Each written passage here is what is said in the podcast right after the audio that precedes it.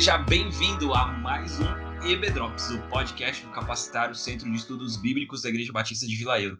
Episódio 62 no ar, episódio muito especial, porque é o primeiro episódio que eu gravo com a mulher mais linda do mundo, minha esposinha Mari. Eu sou a Mari e não existe pessoa perfeita. A pessoa se torna perfeita a partir do momento que você aprende a lidar com os defeitos dela. Eu pensava que eu era perfeito, mas tudo bem. Meu nome é Mayara.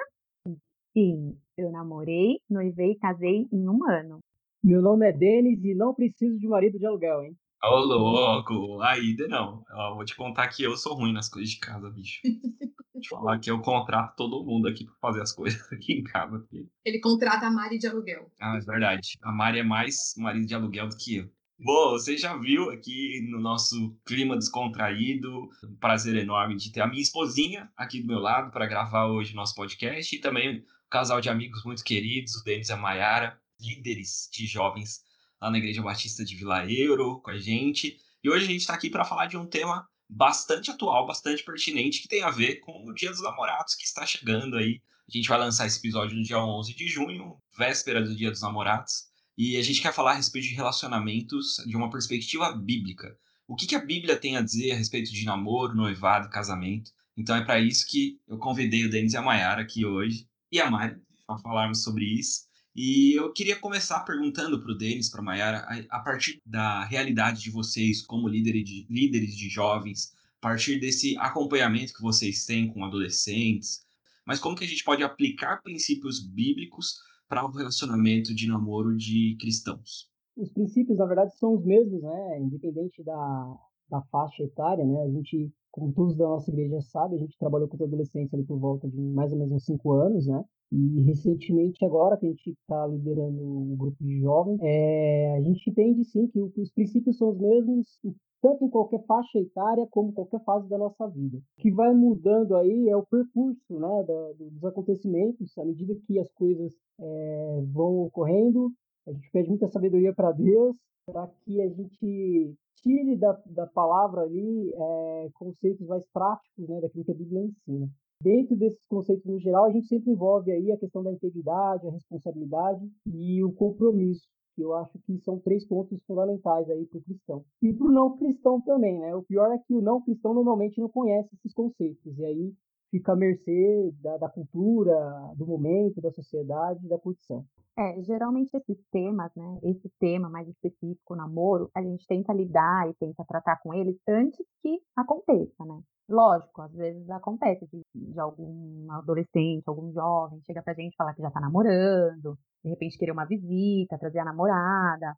Então, geralmente acontece, mas a gente tenta trabalhar esses temas com eles antes que eles engatem um namoro, né, engatem algum relacionamento, para que eles já vão com o objetivo certo, né, para que isso aconteça de uma maneira natural, mas que eles já têm uma visão do que é um namoro cristão, do que é um relacionamento, das responsabilidades, do objetivo do namoro. Mas também eu acho que essa questão do namoro, né, é, um, é algo que a gente pode tratar também no discipulado, né? Conforme você vai caminhando com o jovem, caminhando com o adolescente, você já vai tratando isso com ele, no, acho que no discipulado. Então é mais fácil de, de lidar. Geralmente a gente trata assim. Legal. Quando a gente fala de namoro, é algo que é muito é, rotineiro, né? Basicamente 100% das séries, 100% das músicas são sobre relacionamentos 100% dos filmes, enfim, toda produção cultural que influencia a gente de forma absurda, ela é bem direcionada para relacionamentos. E, e, então existe esse conceito que é, vamos usar uma palavra que eu nem gosto tanto, mas que é esse conceito secular, digamos assim, né, que a mídia, a cultura divulga e, e isso acaba entrando naturalmente na nossa vida sem a gente nem perceber e a gente acaba assimilando esses conceitos culturais e normalizando, né? Entendendo que isso aqui é normal porque todo mundo faz assim. E aí, é, vocês trouxeram um pouquinho, mas eu queria que vocês aprofundassem um pouco mais. O que, que é, então, esse objetivo do namoro cristão? Esses conceitos que vocês falaram a respeito de integridade? O, o, o que, que é, caracteriza um namoro bíblico? Bom, quando a gente começa a falar em relação à integridade, Deus, na essência, naquilo que ele quer transmitir na palavra de Deus, desde Gênesis Apocalipse, ele fala sobre relacionamento. Nós somos pessoas que se relacionam com pessoas. E mais que só uma ligação importante que a gente se relacionar com Deus para que a gente aprenda a, a, a, respeitar o nosso próximo e entender qual é a vontade de Deus dentro desses relacionamentos. É, quando a gente fala da questão de integridade, Lucas, a gente fala sobre uma questão de uma aliança física. Quando a gente vai entrar na questão, por exemplo, de um casamento, né? Eu sei que a gente vai ainda comentar talvez um pouco sobre isso, mas é apenas para as pessoas entenderem o que seria essa integridade. Quando a gente fala sobre essa aliança física, existe um ato a ser consumado pelo homem e pela mulher. Esse ato a ser é, consumado, que é o próprio sexo, ele é uma espécie de aliança física. E a questão da integridade no ponto de vista emocional, existe sim uma mente que esteja preparada para esse ato, que esteja uma mente preparada para esse, esse relacionamento. Esse é um dos problemas que as pessoas têm hoje em dia, né? Como elas não têm essa ideia do que é uma integridade emocional, elas muitas vezes usam o emocional como artifício para é, buscar se relacionar. E por isso que muitos desses relacionamentos, eles são meio que um tapa-buraco. Então você sai de um relacionamento, não dá certo, vai para outro, e aí você vai quicando, vai pulando, né? E também a questão da integridade espiritual. A gente acredita que essa integridade espiritual ela está muito bem direcionada quando o meu espiritual, meu, meu relacionamento com Deus, ele é atingido quando eu quebro essa integridade. É, quando a gente quebra isso, a gente está para que sim, que o inimigo ou que outras coisas aconteçam e a gente caia no tal laço, né? Como é muito usado no, no jargão aí do evangeliquez, né? É, então Agora tirou 10 no Evangeliquez, tirou 10, cara. Só faltou é, chuta que é laço. Chuta que é laço. É porque assim, Lu, também, você comentou da, da questão do, das séries, dos filmes, né, que é. a gente vê hoje em dia muito, muito acessível, né? Essas séries, elas transmitem uma visão muito fácil sobre relacionamento, né? Quando nós dizemos namoro ou relacionamento cristão, nós temos os nossos, nossos princípios, né? E namoro cristão, o que seria? é um, um relacionamento que você tem um objetivo. O namoro cristão, sendo assim bem claro, ele tem o objetivo do casamento, né? Lógico, uma pessoa que, que não conhece a Cristo, que não conhece o Evangelho, eu não posso nem dizer que é uma visão deturpada, é porque eles não conhecem essa visão. Então, para eles, um relacionamento né, é normal. Você ir lá, conhecer uma pessoa, passar um tempo, se relacionar com essa pessoa, se não der certo, descarta, acaba o namoro, cancela né? divertir, então para eles é normal. Mas para nós que temos os nossos princípios, que conhecemos a palavra, conhecemos a Cristo, nós sabemos que não é dessa forma, né? Que a gente não tem que namorar uma pessoa para conhecer ela. Na verdade, nós temos que conhecer essa pessoa antes de engatar um relacionamento, né?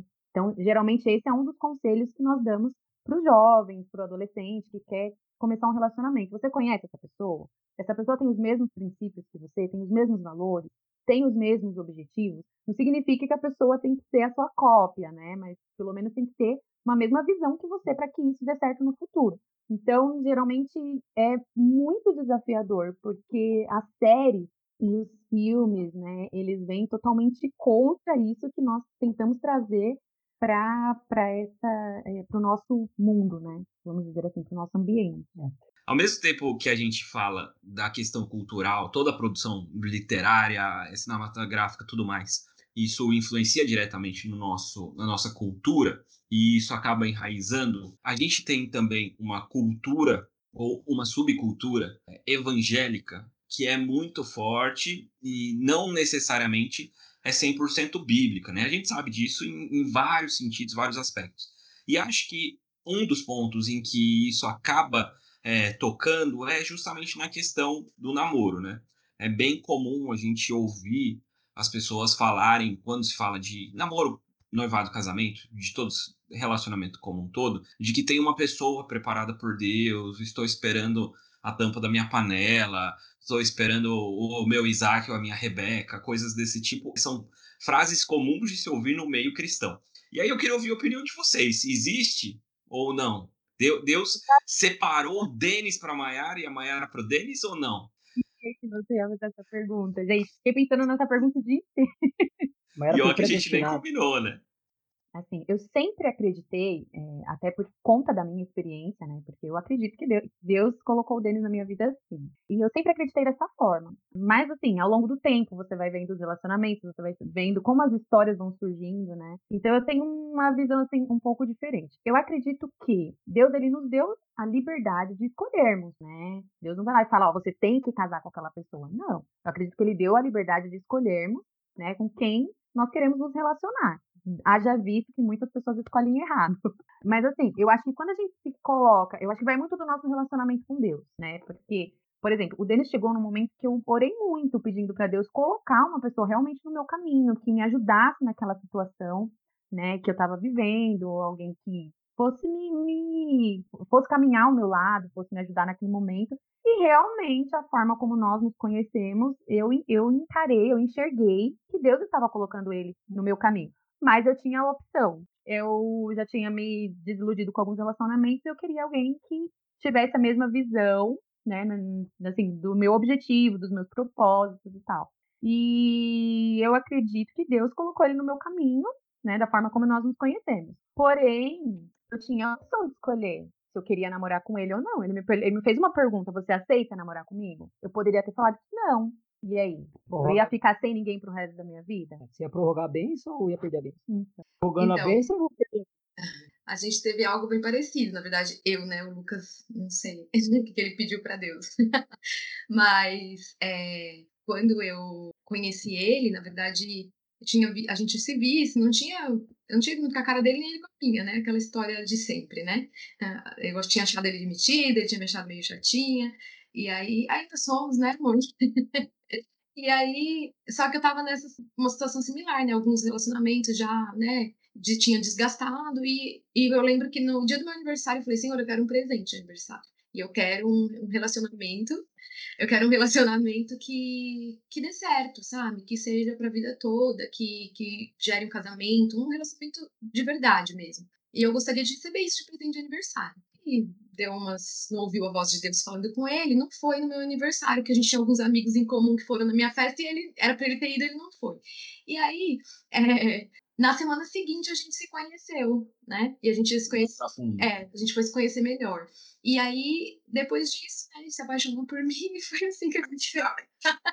E tô apaixonado até hoje. Mas foi uma resposta de Deus mesmo, num momento assim que eu também achava que, que basta, sabe? Basta de ficar é, é, vendendo né, minhas emoções. Né? A gente tem que ter algo, nossas emoções é algo precioso, então a gente precisa guardar, guardar o nosso coração, né? A Bíblia fala. Então isso também envolve os relacionamentos e traz, é, pode trazer é, mágoas, pode trazer é, situações que muitas vezes não vão trazer marcas para nossa vida que não são necessárias, né? Então quando a gente pede a Deus, ele ouve e ele e ele faz da forma dele que é boa, perfeita e agradável.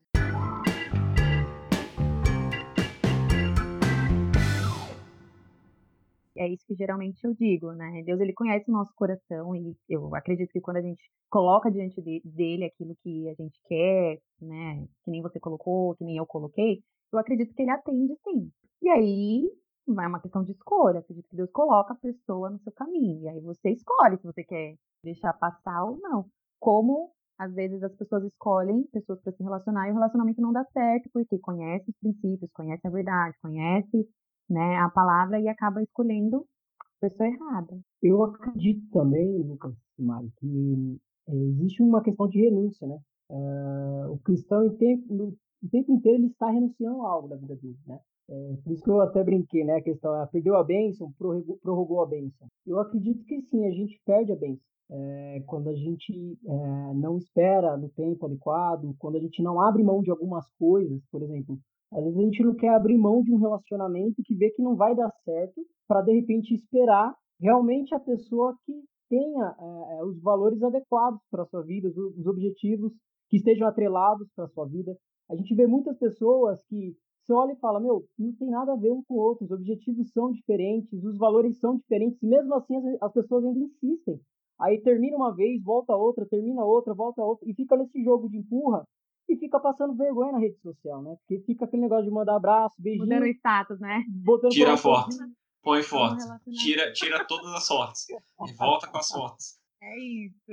É, é verdade. É, eu concordo com vocês. É, é, acho que um ponto aí que o Denis falou que acho que vale, vale a pena ser ressaltado, assim, são pessoas, eu não creio necessariamente que existe uma pessoa pré-determinada, que Deus, desde a fundação do, dos séculos, disse que eu ia casar com a Mari e vice-versa, mas eu creio muito que Deus realmente ele, ele une propósitos, ele une objetivos de vida, chamado, e, e não necessariamente precisa ser aquela pessoa do jeito né, dessa forma, mas a gente vai entender isso no desdobramento, porque no namoro, ainda mais se ele não é um namoro como vocês citaram, que tá objetivo, é, que tem um objetivo do casamento, se é um namoro no modo da cultura, ele acaba simplesmente vamos curtir, vamos aproveitar, coisa e tal, vamos nos divertir juntos e não tem esse objetivo. E aí quando você não tem um objetivo, você não pensa nessas coisas. Você tem ainda um momento aí pré, que é o noivado,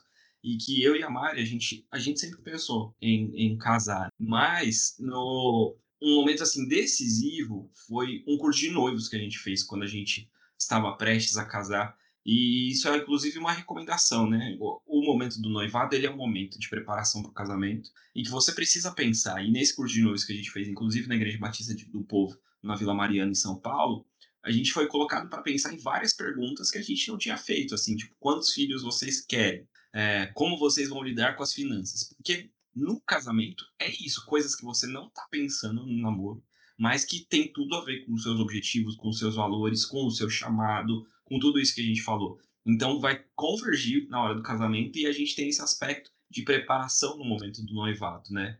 Para falar sobre isso. Esse curso ele, ele leva a gente a confrontar é, situações em que a gente pode se encontrar lá na frente e pode ter problemas. Então ele é um curso assim bastante decisivo, né? Tanto que tem casais que se separam, desistem do casamento. Na nossa turma teve essa situação e, e, eles já começam o curso falando isso. Nosso objetivo aqui é separar casais agora, porque é melhor que eles se separem agora do que eles tenham depois um divórcio lá no futuro, até mesmo é, conturbado, é, magoando, gerando mágoas, envolvendo às vezes filhos, né? Então eles é, são bem objetivos assim nessa questão e bem claros, bem abertos nessa questão dos relacionamentos. Até um, um acho que talvez um pecado, sei lá, nossa, assim, uma falha nossa, que a gente na época que a gente casou, logo nos primeiros anos, assim, a gente observava muitas vezes casais assim conhecidos que falavam, olha, se tivesse feito o curso de noivo, não estaria lidando com esse tipo de situação agora, porque ele realmente ajuda a evitar alguns tipos de problemas, sabe? Que você vai encontrar na jornada 2, né? Não, vocês tocaram num ponto ótimo. Inclusive, a gente até recomendou para um casal, né? Não posso citar nomes aqui, mas recentemente a gente conversou com um casal de namorados, uma história muito bacana, que eles se conheceram por um site de relacionamento cristão.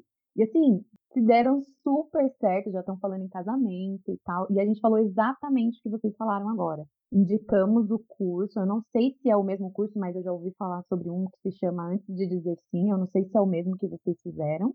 Mas é muito bom, como você falou, realmente são assuntos que não se discute no namoro, né? No namoro você está preocupado com o quê? Em conhecer como que a pessoa se comporta, como que a pessoa é no meio da família, né? Como que a pessoa, como que o menino trata a mãe, né? Como que ele fala, se ele é, se a, se a menina é simpática, como fugir é, da tentação, né? É, se é grossa, se é assim.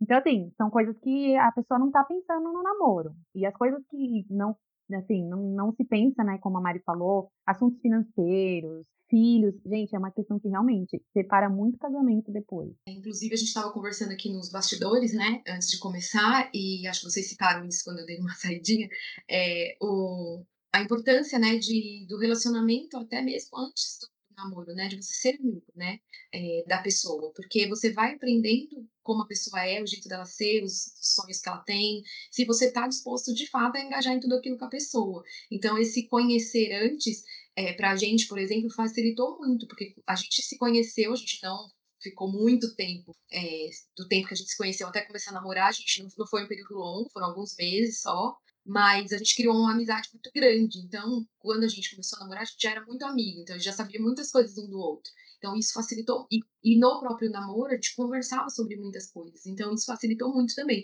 Então, tinha, teve coisa até no próprio curso que a gente falava, ah, a gente já falou sobre isso, a gente já conversou sobre isso. Então, a gente se, per, se percebeu meio caminho andado ali por já ter esse relacionamento de amizade mesmo. Foi até legal, Mari, você contar esse, essa breve experiência, porque geralmente alguns adolescentes, assim, jovens que a gente já conversou, eles falaram que ah, é, existe um tabu, porque eles falam assim, ah, a gente não, não dá certo a gente namorar porque a gente é muito amigo. Deveria ser o contrário, né? Deveria namorar porque é muito amigo, né? Então, assim, existe um certo tabu, mas é o que a gente recomenda. Conhece a pessoa antes de você começar a namorar, né? Porque senão você já começa um relacionamento com uma pessoa que você conversou, vai, um dia que você conheceu um dia, né, dois dias, uma festa, e acaba se desiludindo, quebrando a cara.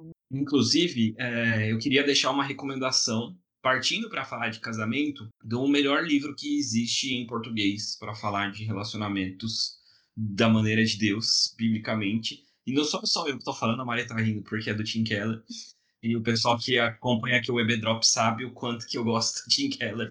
Mas ele realmente é reconhecido por muita gente como o melhor livro, que ele chama o Significado do Casamento. Esse livro o Tim Keller escreveu com a Kath Keller, que é a esposa dele. Então eles escrevem em conjunto alguns capítulos cada um. E uma das, das questões que o, eles já começam abordando no livro é justamente isso. Assim, para você ter um casamento bíblico, saudável, maduro, que agrada a Deus, é muito importante é que haja amizade, relacionamento. Então, acima de tudo, essa pessoa que está ao seu lado, um casamento, ela precisa ser alguém que é a sua companheira, sua parceira, parceira de vida, parceira de alma, alguém que caminha junto, que você tem prazer em estar junto, em conversar, em dividir tanto as bobeiras quanto as coisas sérias, né? Então eu queria até ouvir um pouquinho de vocês a respeito dessa questão já partindo para falar do casamento, mas dessa importância de ter esse relacionamento bastante sólido, bastante firmado de amizade. Só antes de responder sua pergunta, antes de partir para isso, casais que estão ouvindo a gente, casais de namorados, por favor, façam o curso de noivo. Eu não fiz, nós não fizemos, nós não tivemos essa oportunidade. Mas, gente, é muito bom, é muito bom. Fiquem com o que a Mari e o Lucas falaram sobre o curso, façam. Não se preocupe com o certificado, tá? O mais importante é que vocês ouçam e aprender, né, colocar isso em prática. A gente acabou fazendo o Casados para Sempre, né, bem no começo do nosso casamento, que foi muito bom também. É, a gente aprendeu muito com problemas de outros casais, né, que na verdade até assustou a gente, né? Como era o começo do casamento. Aí falou: a aliança já tá no dedo, vamos para correr. É porque nós éramos o único casal mais novo. Sim. Os que estavam lá já eram casais mais experientes. E, mas foi muito legal a troca de experiência, porque alguns problemas surgiram depois, né? E eu acho que conselho realmente nunca é demais, principalmente dos mais velhos aí. O problema é que a gente está perdendo, perdendo a referência dos mais velhos, né? Eu fico preocupado com essa geração que vem atrás, porque como que vai ser os conselhos dos pais quando você tem pais separados, muitas vezes segundo ou terceiro casamento, é, qual a história que eles trazem. Então, a história diz muitas vezes quem nós somos, né, ou quem nós seremos. E eu acho que essa narrativa a gente nunca pode perder dos conselhos, dos bons conselhos, dos mais velhos que já caminharam há mais tempo que a gente, né? E quando você vê um casamento aí de 20, 30 anos, é de bater palma de pé e glorificar, porque é porque realmente tem uma bagagem muito grande, né? Inclusive nessa, nessa troca de comunicação, experiência aí pessoal dos dois. Então a gente admira muito essas pessoas, normalmente a gente busca o máximo de conselhos e no, no nosso processo de comunicação em casa é tranquilo, né? Parece que às vezes a gente está até sonhando, conversando e acorda ainda conversando, então o negócio não tem é. problema aqui não.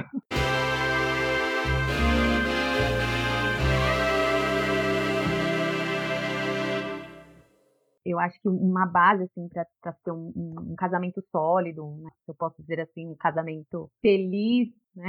Eu acho que a comunicação é uma boa parte, tem que ter essa comunicação e o respeito, né? De você saber aceitar a opinião da pessoa, porque, assim, como nós estávamos conversando antes, né, de, de gravar, é, nossa, as nossas opiniões nem sempre são iguais. Né? Às vezes as pessoas veem a gente tomando a decisão, fazendo alguma coisa, mas as nossas opiniões são muito diferentes, às vezes. Mas a gente tenta achar um meio termo. Então, eu acho que a comunicação é muito importante nesse sentido, porque você acaba, a pessoa acaba expondo aquilo, a posição dela, você expõe a sua e acha, acha um, um meio termo. Então, a comunicação, a amizade, o respeito, eu acho que são fundamentais. Assim. Nesse caso de divergir as opiniões, a gente acaba refletindo e vendo o que é melhor para a família, né? Para o todo, não individualmente, que é uma das principais conceitos do casamento, né? A gente não, é, não pensar no individual.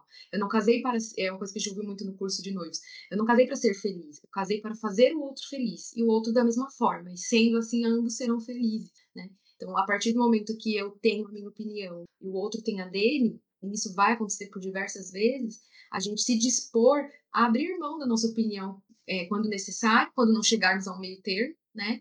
Pensando no bem comum, bem de todos, né? O que é melhor para todos. Eu acho que é, o casamento ele tem que ser uma reciclagem constante, porque no meio do caminho a gente esquece que a gente casou para fazer o outro feliz, né? Então a gente meio que entra um pouquinho, né, do nosso egoísmo é, e a gente acaba a gente esquece. Então acho que a gente tem que, é, uma, é algo que a gente tem que sempre pensar, não quando vai tomar alguma decisão, quando vai, né, quando entra o diálogo, então a gente tem que pensar, não, eu não casei só para me autobeneficiar, eu não casei só para me tornar feliz, eu casei para tornar o meu parceiro feliz. Então eu acho que é algo que a gente tem que reciclar, porque no meio do caminho, e eu acho que isso, eu acho não, tenho certeza, isso que é algo que fortalece muitos casamentos, casamentos que duram até hoje, então, porque tem esses princípios, né, de, de, comunicação, de amizade, respeito e principalmente de lembrar sempre, né, qual que é o objetivo, por que, que você casou, né, porque os desafios são grandes. E, e tudo isso está dentro do compromisso, né? É, o que, que seria esse compromisso? A própria fidelidade, a submissão, o amor, eles geram um compromisso. E quando a gente foge desse compromisso, a gente cai na questão da omissão. Um exemplo, né? Por exemplo, se a gente tiver muitas atividades, tarefas para executar aqui dentro de casa, ah, cara, eu vou deitar no sofá, vou me esparramar e deixar a mulher se matando lá na cozinha e as crianças derrubando tudo e tal, e a mulher louca, equilibrando o prato. Eu prefiro muito mais a gente estar tá junto no sofá e a casa em ordem e a gente curtindo junto do que eu ficar lá, deitado lá, tranquilão, e vendo ela sofrer, ela se irritar. E aí no final, a gente no final do dia sempre quer cobrar algo mais, né, Lucão?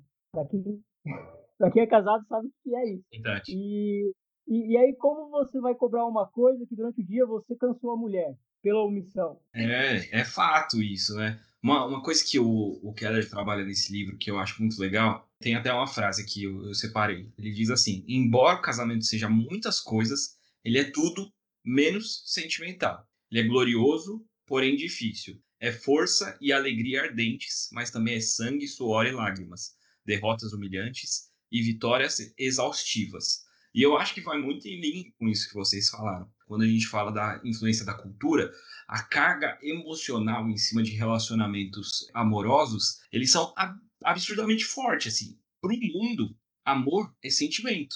Mas para o cristão, amor é decisão. Quem é o amor? O próprio Deus é amor. E como que Deus trabalhou a questão do amor? Ele trabalhou a questão do amor enviando seu próprio filho para morrer numa cruz. O próprio homem, né? O próprio Deus se fez homem para morrer numa cruz, é, para que a gente pudesse ser novamente imerso nessa realidade do amor. Então, é, é, esse o nosso conceito de amor, tem que ser isso. Então, a gente tem que, o, o, casamento bíblico, ele tem que levar em consideração que nós temos a decisão. No dia que eu disse, no dia 8 de julho de 2013, que eu disse sim para Mari, eu disse não para todas essas outras mulheres, inclusive em pensamento, inclusive em é, qualquer tipo de, de relacionamento, assim. Meu coração é para ela, minha vida é para ela e vice-versa. E isso é uma decisão que foi tomada. Então a gente precisa viver lutando contra o nosso nosso eu, o nosso pecado que vai tender a isso, né, Denis? Quem não quer chegar e sentar no sofá e deixar que tudo, todo mundo faça o, o resto em volta e nos sirva. Mas aí a gente pensa nesse modelo cristão e aí a gente fala, putz, eu fiz essa decisão, então eu preciso caminhar de acordo com essa decisão me renegar de fazer o outro feliz. Uma coisa interessante nisso que o Lucas tá falando, eu tava escutando o podcast lá do irmãos.com, né, é, falando sobre relacionamento, perdão e tal, e ele fala um pouco dessa questão da decisão, do amor ser uma decisão. E ele, ele acrescenta algo que eu achei super interessante, que eu nunca vi esse ponto de vista do, do modo cristão, né, é, no meio cristão, na verdade. A gente tem muito amor só como uma decisão, mas a gente não pode esquecer que o amor entre um casal, ele também tem que ter o sentimento né? Aquele, ele até cita assim, ah, se você, primeira vez que você saiu com a pessoa, se você não sentiu seu coração acelerar,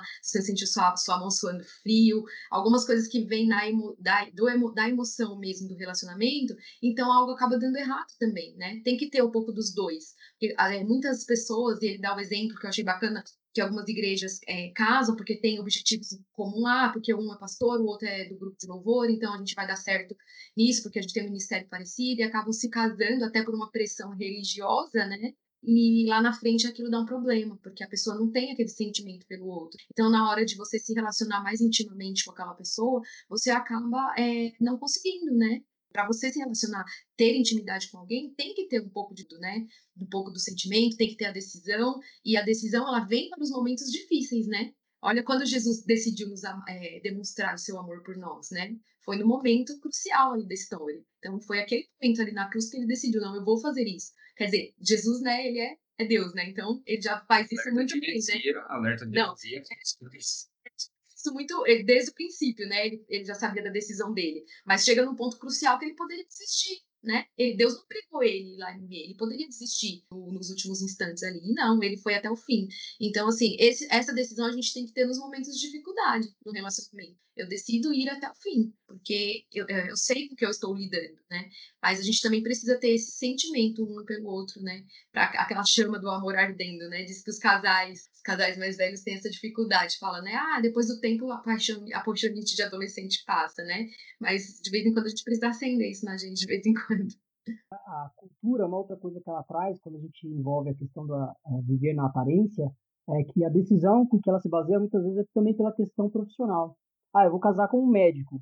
Ah, eu vou casar com um engenheiro. Ah, eu vou casar com. E às vezes você vê um casal, o que, que você faz? Ah, eu sou médico. E, a esposa, ah, o que você faz? Sou médico. Então casam-se dois médicos. E aí essa diferença de polaridade, que às vezes é importante, mas não para repelir, mas porque a divergência de opinião, desde que ela seja bem respeitada, e, e colocada para que os dois caminhem juntos, tomem decisões é, plausíveis, vamos falar assim, é, ela não se pode se basear numa questão profissional ou financeira. É óbvio que quando a gente aconselha os jovens, adolescentes, o que, que a gente aconselha? Fala, olha, um dos valores que você tem que buscar, não principalmente pela carreira a qual a pessoa vai seguir em si, mas pelo esforço.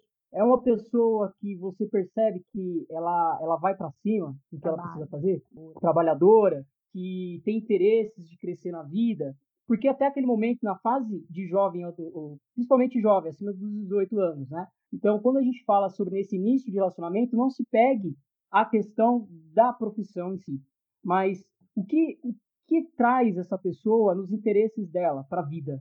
Meu, não tenho preguiça, eu só fico jogando videogame, porque esse é um problema de muitos atualmente. Acham que todos vão viver só em cima do videogame. E aí, quando caírem na real, na verdade, não aprenderam nada durante toda essa fase em construção para uma juventude e não agregam nada para o seu futuro cônjuge. É, então, há sim esse aspecto de decisão que exija que seja uma pessoa que queira algo mais para a vida. Porque ser cristão é isso, é a gente progredir, não regredir. Pode ser que ah, eu preciso ser ambicioso. Não, não é ambição em si, mas a questão de progredir. Nós temos que ser pessoas melhores. Eu acho que aí que entra a questão da, da razão, né? Do, do, amor racional, né? Das escolhas e partindo do, do amor racional dentro do casamento, são as escolhas que você toma, que às vezes é algo que você tem que abrir mão, de algo que você queira, de algo que vai te abalar emocionalmente, para ser um bem comum, né? Como a Mari falou. Então, é até algo que a gente estava conversando essa semana, né? Sobre falando alguma coisa sobre o amor e até você comentou, né, que o amor, é, o amor era racional. É mais tem racional. É, tem o racional, é, que a gente entende que o ágape ele envolve sim esse lado racional e o sentimental. Ele não é simplesmente emocional ou sentimental romântico do jeito, do jeito que a gente acha que, que a, a, a, cultura em si. Do jeito que os filmes romantizam, né? Exato.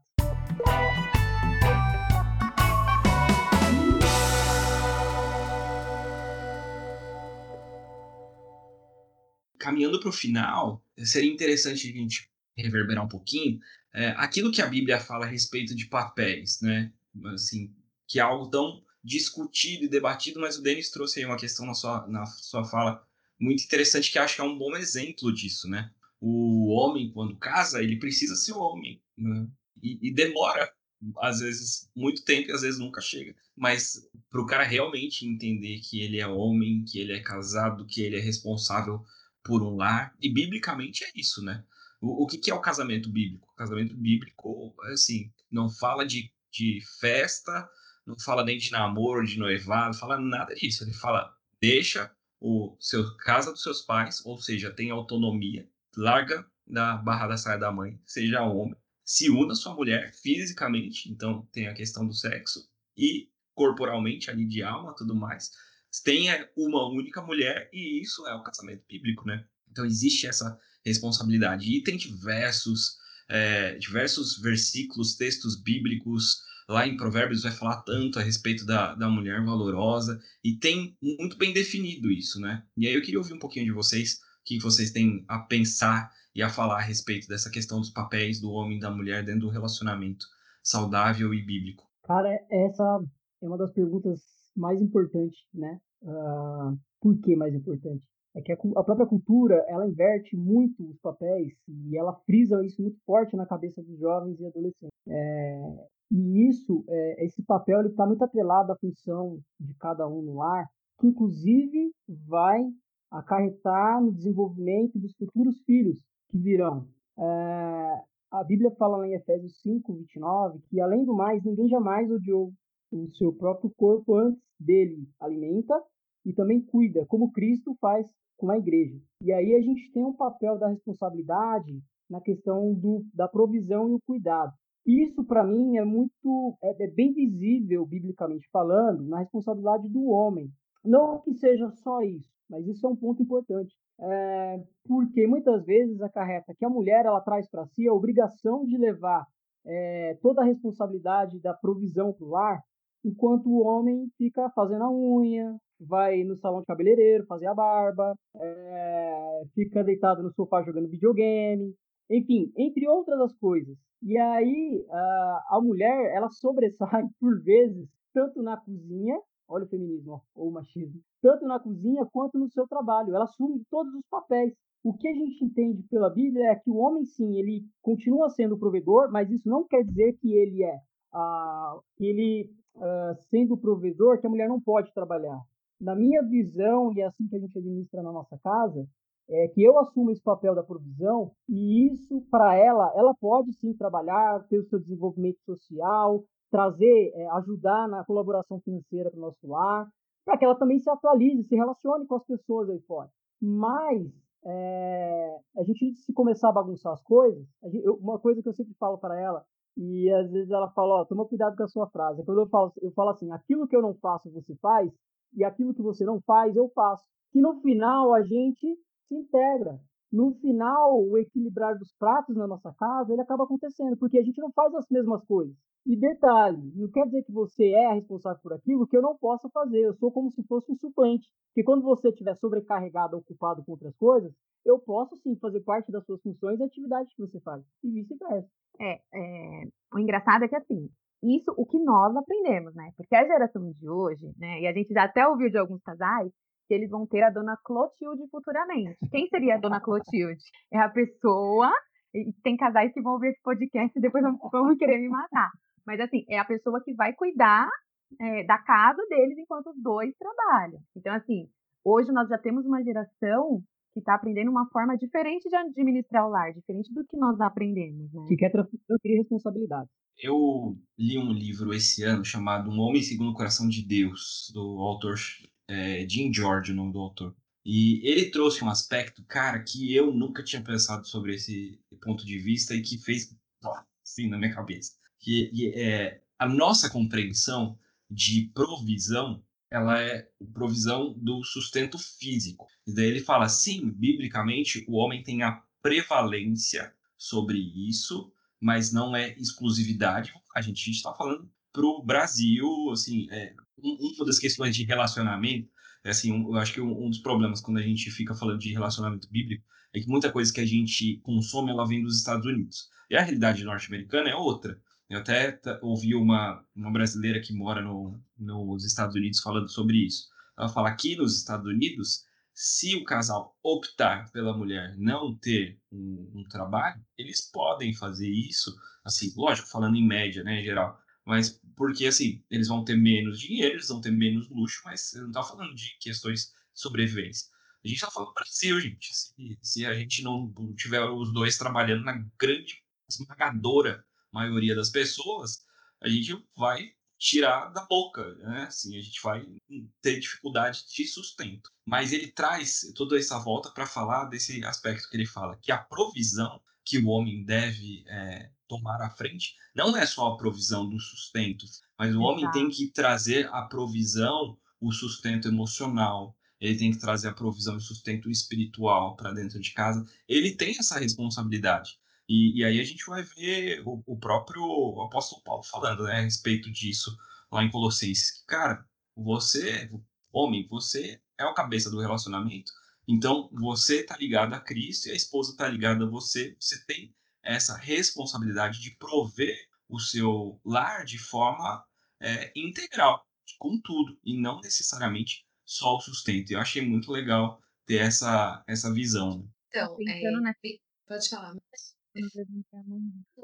Não, eu acho que pensando nessa perspectiva, a gente tem que levar em consideração também as questões cognitivas, né? Por exemplo, quando a Bíblia fala que a mulher sábia é dificular, eu acho que é exatamente nessa questão de que o homem, né, por si, por ser homem, ele já é mais racional, assim, ele já pensa mais com a razão, agora levando um pouco para o lado psicológico. E a mulher, ela equilibra mais, porque ela traz, a mulher sábia, ela traz a questão, ela leva em consideração a questão da razão do homem, né? Mas ela também traz um pouquinho do lado emocional. Então, eu acho que, é, é, pensando no, nos papéis do homem e da mulher dentro, dentro do lar, a gente pode pensar um pouco nessa perspectiva também, além de pensar só nas tarefas. Porque eu acho que em relação a tarefas, em relação à profissão, a trabalhar, é, só deixando claro que eu não tenho nada contra isso, o homem e a mulher trabalhar. Eu brinquei aqui da, da dona Clotilde, né? Mas não tenho nada contra isso. Mas eu acho que pensando nessa perspectiva, né, eu acho que ao invés da gente se apegar só nisso, né, de ah, a mulher tem que ficar em casa e o homem tem que trabalhar, não, a gente pode pensar nesse lado, como você falou, que o homem, né, ele está mais à frente nas tomadas de decisões e a mulher nessa questão de, de ponderar as coisas, de saber ponderar, de saber a hora que ela tem que né, abaixar um pouquinho a bola, a hora que ela tem que se posicionar. Então, eu acho que são virtudes da mulher sábia que traz esse equilíbrio para o lar, né? Então, pensando também nisso que o Lucas estava falando, né, é uma é, responsabilidade muito grande, né? Às vezes a mulher fala, a gente fala muito um tema que sempre volta, que, né, que é, diminui, e aí conforme vai desenvolvendo as coisas na, na, própria sociedade, sempre volta que é a submissão, né? Que é a dificuldade das pessoas de entender a submissão. Eu acho que no meio cristão isso tem sido mais esclarecido nos últimos anos, mas no meio secular ainda existe um tabu em relação à submissão, né? Que a gente entender que nós não estamos, é, é, não temos que fazer o que o homem manda, a gente faz aquilo que a gente ajuda ele no nosso objetivo de vida familiar. E pensando nessa responsabilidade que o homem tem de conduzir a família e tudo isso que o Lucas está falando, estava vendo aqui o texto de 1 Pedro 3,7, que fala assim: Do mesmo modo, vocês, maridos, sejam sábios no convívio com suas mulheres, e tratem-nas com honra, como parte mais frágil e coerdeiras do dom da graça da vida. E aí vem a parte que o bicho pega, né? Que fala, de forma que as suas orações não sejam interrompidas. Então, assim, é, é algo tão sério, uma responsabilidade tão grande, que até mesmo é, as orações podem deixar de ser, não ouvidas, né? Porque Deus vai ouvir o tempo inteiro, mas de ser respondidas. Então, essa questão dos papéis, ele tem que estar muito bem estabelecido e muito bem fundamentados na palavra, porque quando há inversão de papéis, o casamento vai sofrer. Para aquele que está assistindo e talvez não está entendendo muito do que a gente está falando, quando a gente fala sobre o que a Bíblia nos ensina, a questão do domínio próprio, ele é, ele é o eixo para todas as coisas, praticamente, porque o próprio Espírito Santo, ele traz esse domínio próprio no nosso lar. A hora em que você deve falar, a hora que você deve ouvir, a hora que você tem que entender a dor do outro, é expressar também a sua dor e para que assim vocês caminhem como um só, que é o que a Bíblia ensina, que embora sejam várias partes, devemos caminhar como um só. E essa maior referência que nós temos é o próprio Cristo, que nos ensina e nos coloca no lugar que devemos estar, né? Maravilha, gente, muito bom. É isso. Queria agradecer a presença da Mayara, do Denis, da Mari aqui nesse episódio super especial do Bebê Drops. Foi um prazer para mim ter vocês aqui com a gente. Agradecer você, ouvinte, que está nos acompanhando. Que de verdade os nossos relacionamentos eles sejam para honra e glória de Deus. E só uma coisa que eu acho que é importante falar: casar é muito bom, mas não casar não é o fim do mundo, gente. É não casar não é o fim do mundo. Mas a gente sabe que, biblicamente, existem sim aqueles que vão ficar solteiros e não tem problema nenhum nisso. Não sofra, porque a pressão cultural é muito forte para que você arrume alguém. E o próprio apóstolo Paulo, ele fala isso, né?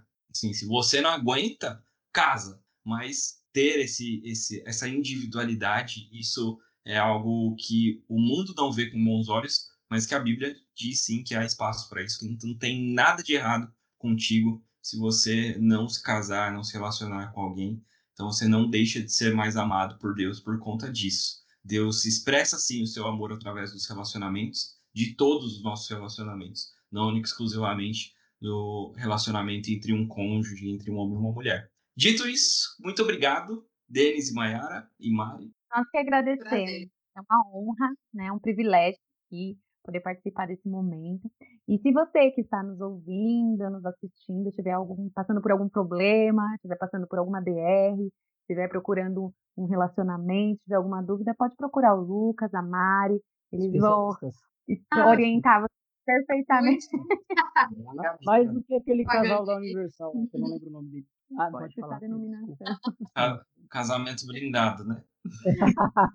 Isso. É porque vocês fizeram um curso de noivos, né? Então vocês estão mais preparados. Pode procurar a gente sim, que a gente vai recomendar um casal top lá da igreja que trabalha com jovens para conversar é. com vocês. Casal para ajudar não vai faltar, né? Amém, né? Isso quer dizer que todos Amém. juntos. Amém. Show de bola, gente. Brigadão. Um beijo para vocês. Fiquem com Deus e tchau, tchau. Tchau. Tchau, gente. Valeu.